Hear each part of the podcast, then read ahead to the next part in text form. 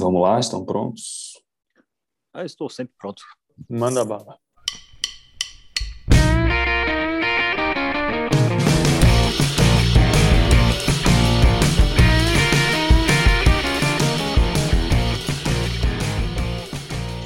Fala galera, estamos aqui novamente, eu, Matheus, Robson e André. E hoje o assunto ele é para falar do nosso cliente, né? Ou do nosso consumidor, é, seja lá como você prefere chamar, né? Mas a gente está falando aqui hoje sobre como definir a voz do cliente, né? Essa informação um tanto quanto importante para vários projetos que a gente tem nos, nas nossas empresas, né? nas empresas que a gente trabalha, nos departamentos, principalmente de desenvolvimento, né? seja ele de processo, de produto ou de serviços até mesmo. Vamos lá, né? O que, que é a tal da VOC? Vários momentos a gente falou aqui sobre a, a VOP, né? a Voice of the Process, a voz do processo, e como obtê-la, né? Se você tem essa VOP, você pode comparar com a VOC, que são os limites da especificação, e você acaba tendo vários, várias informações super relevantes do seu processo. Mas não é isso que a gente quer falar aqui com vocês hoje, né? É, a gente quer falar da voz do cliente, na definição da voz do cliente como que a gente chega na, na conclusão de que os limites devem ser esses?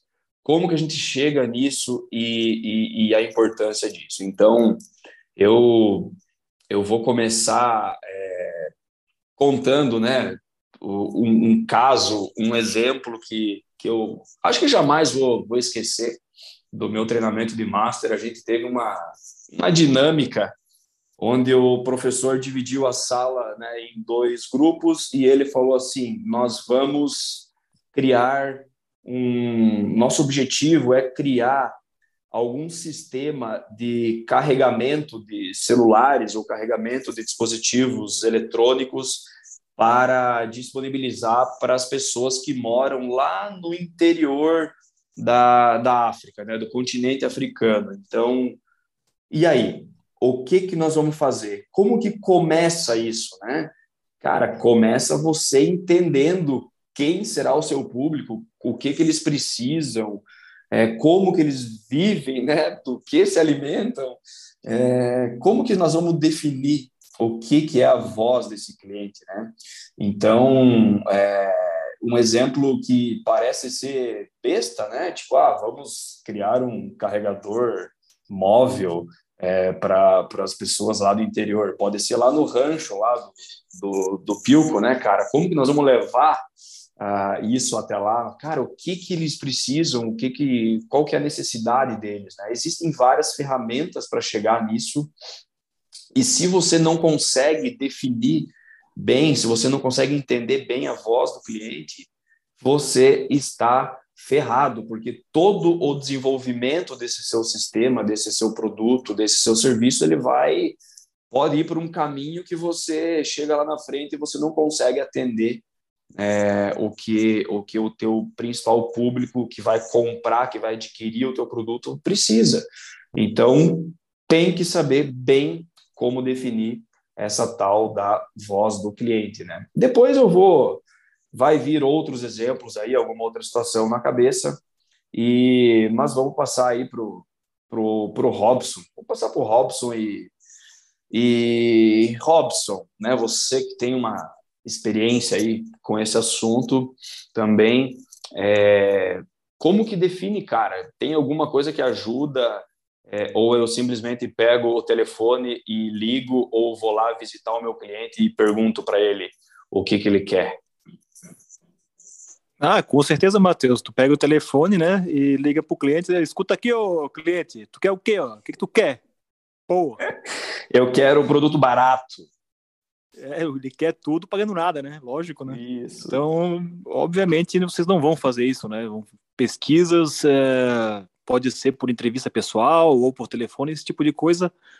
parece bem óbvio, né, de, de, de ser feito, mas creiam que, creiam, acreditem, né, é, não dá muito certo, porque a tendência é sempre o cliente querer um incremento em relação àquilo que ele já tem, né?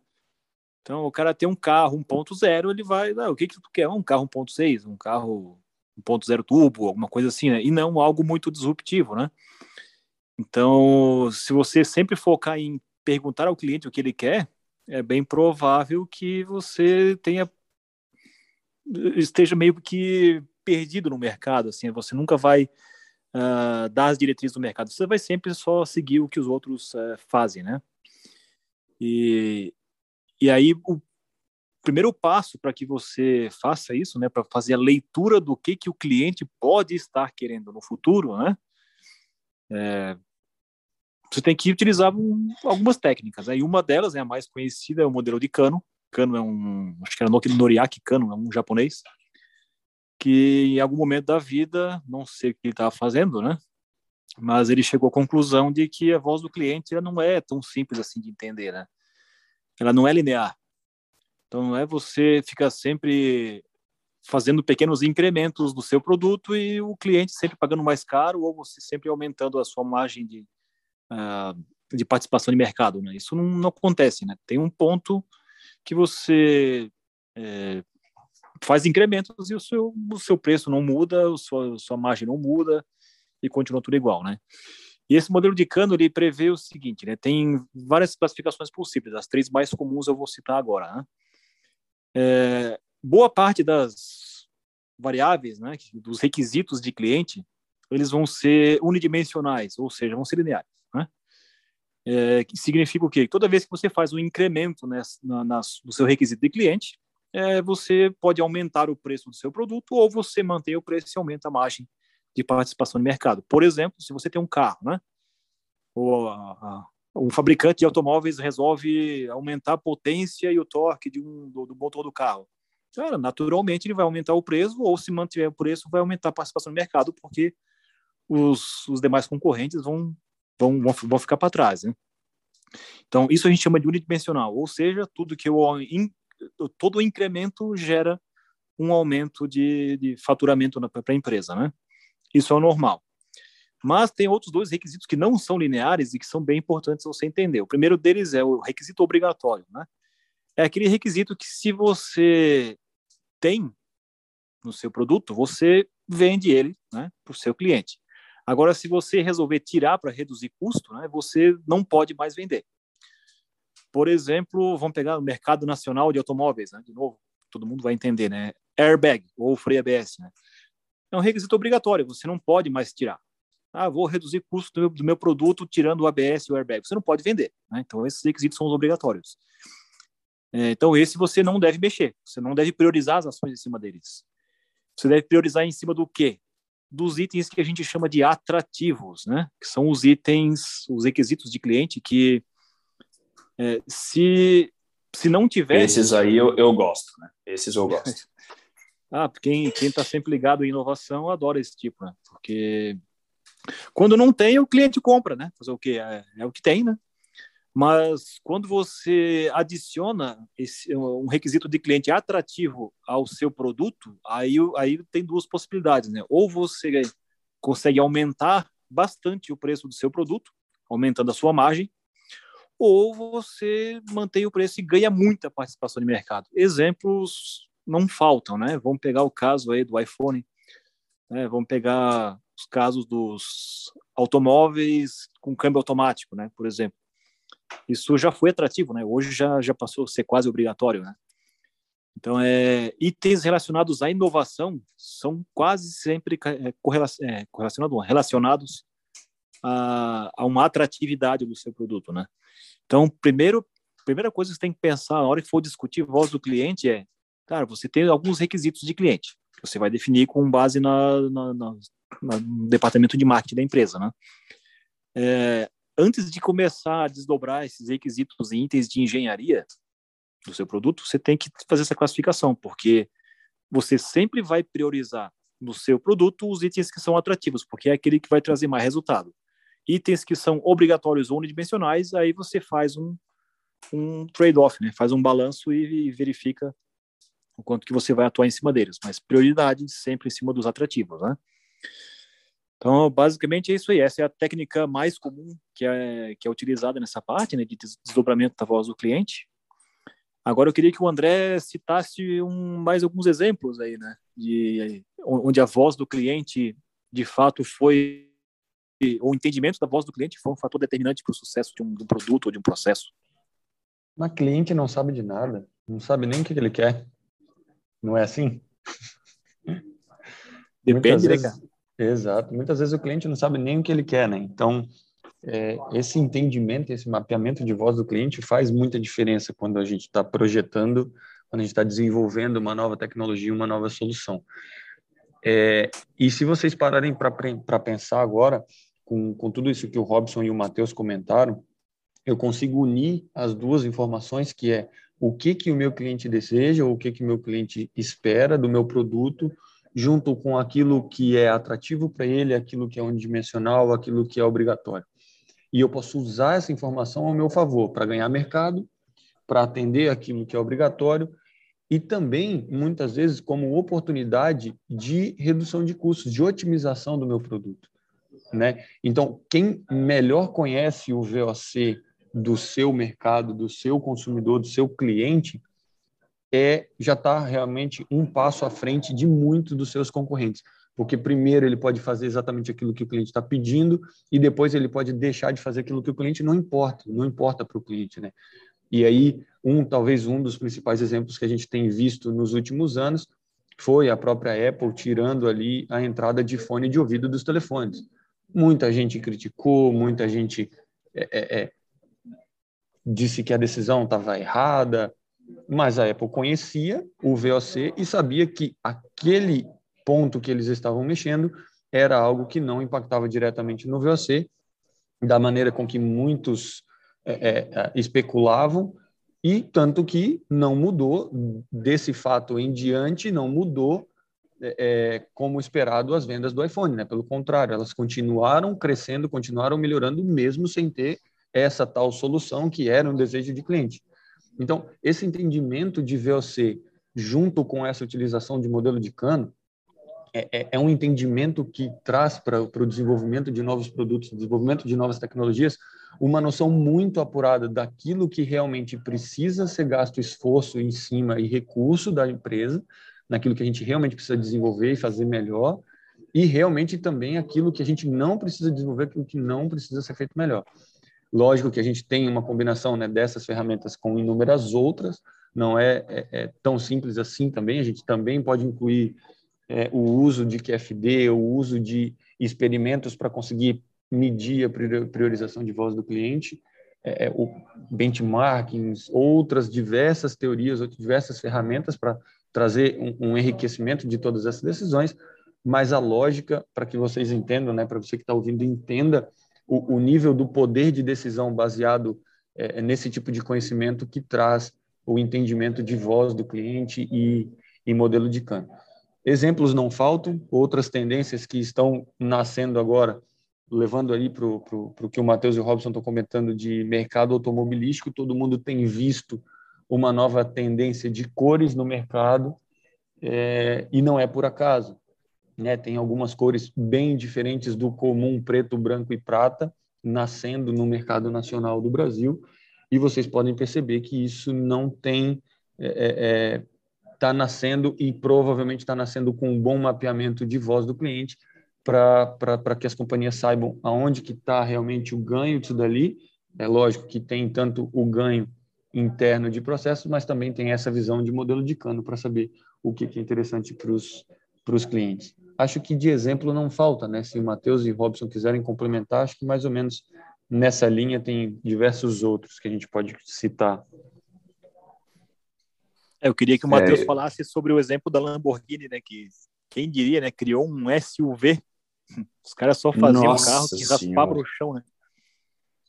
Os caras só faziam flecha, né, cara? Olhava para aquelas Lamborghini, era só aquela flecha vindo, carro com a frente muito pequena, baixa, um para-brisa quase horizontal e metade do carro era capô de motor, né, cara? De repente lançaram aquela SUV, a Urus, e a Lamborghini bateu o recorde. Até uma informação legal, cara, até que eu vi essa semana. Vocês que gostam, a Lamborghini bateu, quando ela lançou a Urus, ela bateu o recorde de, de venda de automóveis na história dela. Eles, eles venderam, tipo, 8 mil, 8 mil automóveis em um ano, cara. Tanto que a decisão deles foi, vamos limitar a produção, a venda de, de, de automóveis, a, a, vamos limitar essa produção em 8 mil, porque a gente não pode perder a exclusividade. E o que, que vocês acham que aconteceu, né? A Ferrari tá, lançou uma SUV, a Porsche já tinha, né, várias, é, várias não, né, já tinha Porsche Cayenne e tal, mas não era aquela agressividade, aquela coisa toda que a Urus trouxe, né? Mas, cara, o mundo automobilístico é fantástico para isso, como exemplo, né? O André falou ali das cores, pô, essa tendência de elétricos, né, de híbridos e tal, Pega a, a BMW com aquela grade, né, cara? Você quer fazer um design diferente, mete aquela grade super polêmica na, numa M3 e só que ao mesmo tempo você vem com outros requisitos e desejos e atratividades que você, você conquista o, o consumidor, cara. É, eu, eu aposto com vocês, assim, ó, é, cara, se você xingou a grade de uma M3 vendo fotos pela internet, o dia que você vê uma ao vivo, você esquece que ela tem aquela grade, porque o carro inteiro é muito, muito louco, né? Muito massa. Mas o, o cara, o André falou um negócio ali que é muito legal, né? Que é você unir outras ferramentas, porque, pô, a gente está falando assim, ah, você entender a voz do cliente, né? Cara, como se fosse fácil, né? Como se fosse fácil. Então, você tem aí benchmark, você tem pesquisas de mercado, você manda pesquisas para as pessoas, você pega pesquisas de satisfação do uso de algum produto, ou, cara, reclamações e sugestões na internet e tal. E existe uma ferramenta que é muito legal, né, que a gente é, tem nos, nos nossos cursos, que é o Choice, né, cara? Então, como você fazer escolhas, né? Você faz uma, um experimento, né? Onde os teus fatores, os teus níveis, eles são combinações de escolhas e aí o, o consumidor, através de uma pesquisa de mercado bem elaborada, ele acaba tomando decisões em uma pesquisa e isso alimenta muito o fato de você, como desenvolvedor de um produto, é, saber onde é, colocar o teu recurso, né? Por exemplo, tava, a gente brincou ali no começo, ah, eu quero um produto que faça tudo e que seja barato. Então, cara, às vezes a pessoa realmente, né? Se você mandar um e-mail para o cliente e falar, oh, eu estou desenvolvendo um novo produto, como é que você gostaria que ele fosse, né? E aí o cara acha que vai entender a voz do cliente. Cara, ele vai responder: eu quero que seja barato, eu quero que não faça barulho, que seja muito eficiente, e se eu quiser customizar ele, eu possa fazer o que eu quiser, que seja maravilhoso, leve, né? Então, cara, que tenha uma que tenha conectividade. Meu, peraí, vamos lá. É, essas, essas ferramentas extras, elas ajudariam a gente, opa, entre ruído e eficiência, o que, que você prefere? Ah, eu prefiro eficiência. Ah, entre eficiência e customização, prefiro customização. Entre customização e ser esteticamente apresentável, não, eu prefiro customização. Então você começa a ver que, opa, customização é mais importante que é, eficiência, por exemplo, né? E aí você consegue ter convergência né, no que você está desenvolvendo, economia de recurso, otimização, faturamento, lucro, margem e fatia de mercado. Né? Então, é, é um conjunto da obra, né, cara? É, eu lembro, comentou do ruído, né? Lembro de uma situação até certo ponto hilária, né? Quando a gente estava trabalhando numa certa empresa, é, desenvolvendo um refrigerador novo, né? Aí eu estava numa reunião com várias pessoas, né? Aí eu era um dos engenheiros do projeto. E nessa reunião tinha chefes, gerentes, engenheiros e tinha duas pessoas de marketing, né? uma mulher e um cara. Aí eu lembro que o meu gerente na época perguntou em algum momento, né, para a marqueteira, tá, e sobre ruído, quanto que vocês aceitam de ruído? Como assim ruído? Eu não quero nenhum ruído. Quero silêncio. Eu não, eu não quero nenhum ruído. Não, mas deixa eu te explicar, né? Tem ali um compressor que faz barulho, né? Tem um ventilador também, é frost free e tal, ele faz também, que também faz barulho, né? Somando os dois ali, dá um ruído. Ah, tá, entendi. Ah, esse é o ruído. Tá. Tem como eliminar? Boa. A pessoa não estava ajudando muito, né? Então, às vezes acontece isso, né? De ter uma galera discutindo voz do cliente, níveis, né? Para alguns requisitos de cliente e ter alguém na sala que simplesmente não. que, que, que toma a decisão, né? Que participa da tomada de decisão e que simplesmente não está não tá antenada na, na história. Né? Isso é problema, né? É, acontece muito, acontece muito de mudar uma decisão técnica ou de, de uma discussão técnica embasada em todas essas ferramentas, é, muitas vezes ser comprometida por uma decisão que pesa mais apenas devido à voz ativa, né? É, apenas devido a, a, uma questão de organograma e de, e de, cargo, é, exatamente. E, e, aí prejudica muito, porque tem todo um estudo por trás, tem toda uma concepção, toda uma discussão de uma equipe técnica pensando é, é, em como fazer esse mapeamento, e, e uma decisão hierárquica mudar tudo isso não faz muito sentido. E às vezes nós mesmos, né, não é, lembra que eu comentei com vocês semana passada que eu fui comprar o gancho para instalar uma rede aqui, cara. Pô, é, eu fui comprar o gancho e os parafusos para colocar uma rede, né, em, em duas toras de madeira, né, é, e eu fui lá com a minha filha no colo ali e tal, e ela querendo brincar e tal. Eu olhei para a mulher, moça, eu quero o gancho para colocar uma rede. Aí ela veio e botou na mesa o gancho. Eu olhei, não, beleza, isso aqui serve. Ah, eu preciso dos parafusos também. Aí ela veio, trouxe parafuso com as buchas, e aí eu olhei assim, moça, eu não preciso desse, da, da bucha, né? Pode, pode deixar. Não, mas é, é o mesmo preço, tá, tá, tá incluso. Eu, tá bom. Cara, vim, cheguei em casa bem empolgado, vou instalar a rede agora. Cara, quando eu olhei para o parafuso, o parafuso não tinha nada a ver com o que eu precisava, né? Então, eu fiquei, nossa, velho, vou ter que atravessar a cidade de novo para ir lá devolver esse parafuso, trocar por outro. Ah, por que, que eu não especifiquei para ela? Por que, que eu não, por que, que eu não descrevi para ela, né? Onde que eu ia colocar? Esse gancho. Se eu tivesse explicado, ela com certeza teria dado o parafuso que eu precisava. Então, perdi um tempo aí é, na vida tendo que voltar lá e tal, e, e, explicar e trocar o parafuso e tal. Então, nós mesmos, né, cara, é, um detalhe tão simples, é, às vezes não especificamos o que a gente quer e aí como que o como que o fornecedor vai entregar o que a gente quer se ele não faz ideia? Você pediu gancho e parafusos para colocar uma rede, toma aqui, é esse aqui o que eu tenho, tá ok? Não, beleza. Atendeu a voz do cliente, né? Só que a voz do cliente foi bem mal especificada. Então, mas, mas funcionou? Bem... Conseguiu Oi? instalar a rede? Consegui, cara. Pô, mudou minha vida aqui. Aí, Puta, qualidade de vida. Recomendo todo mundo a ter uma rede em casa, cara. Tá vendo? A Bahia é sucesso, pai. É bom demais, cara. Bahia é sucesso. É. A Bahia está pelo menos uns 180 anos na nossa frente. Não precisa mais ir para Maldinas, então. Não.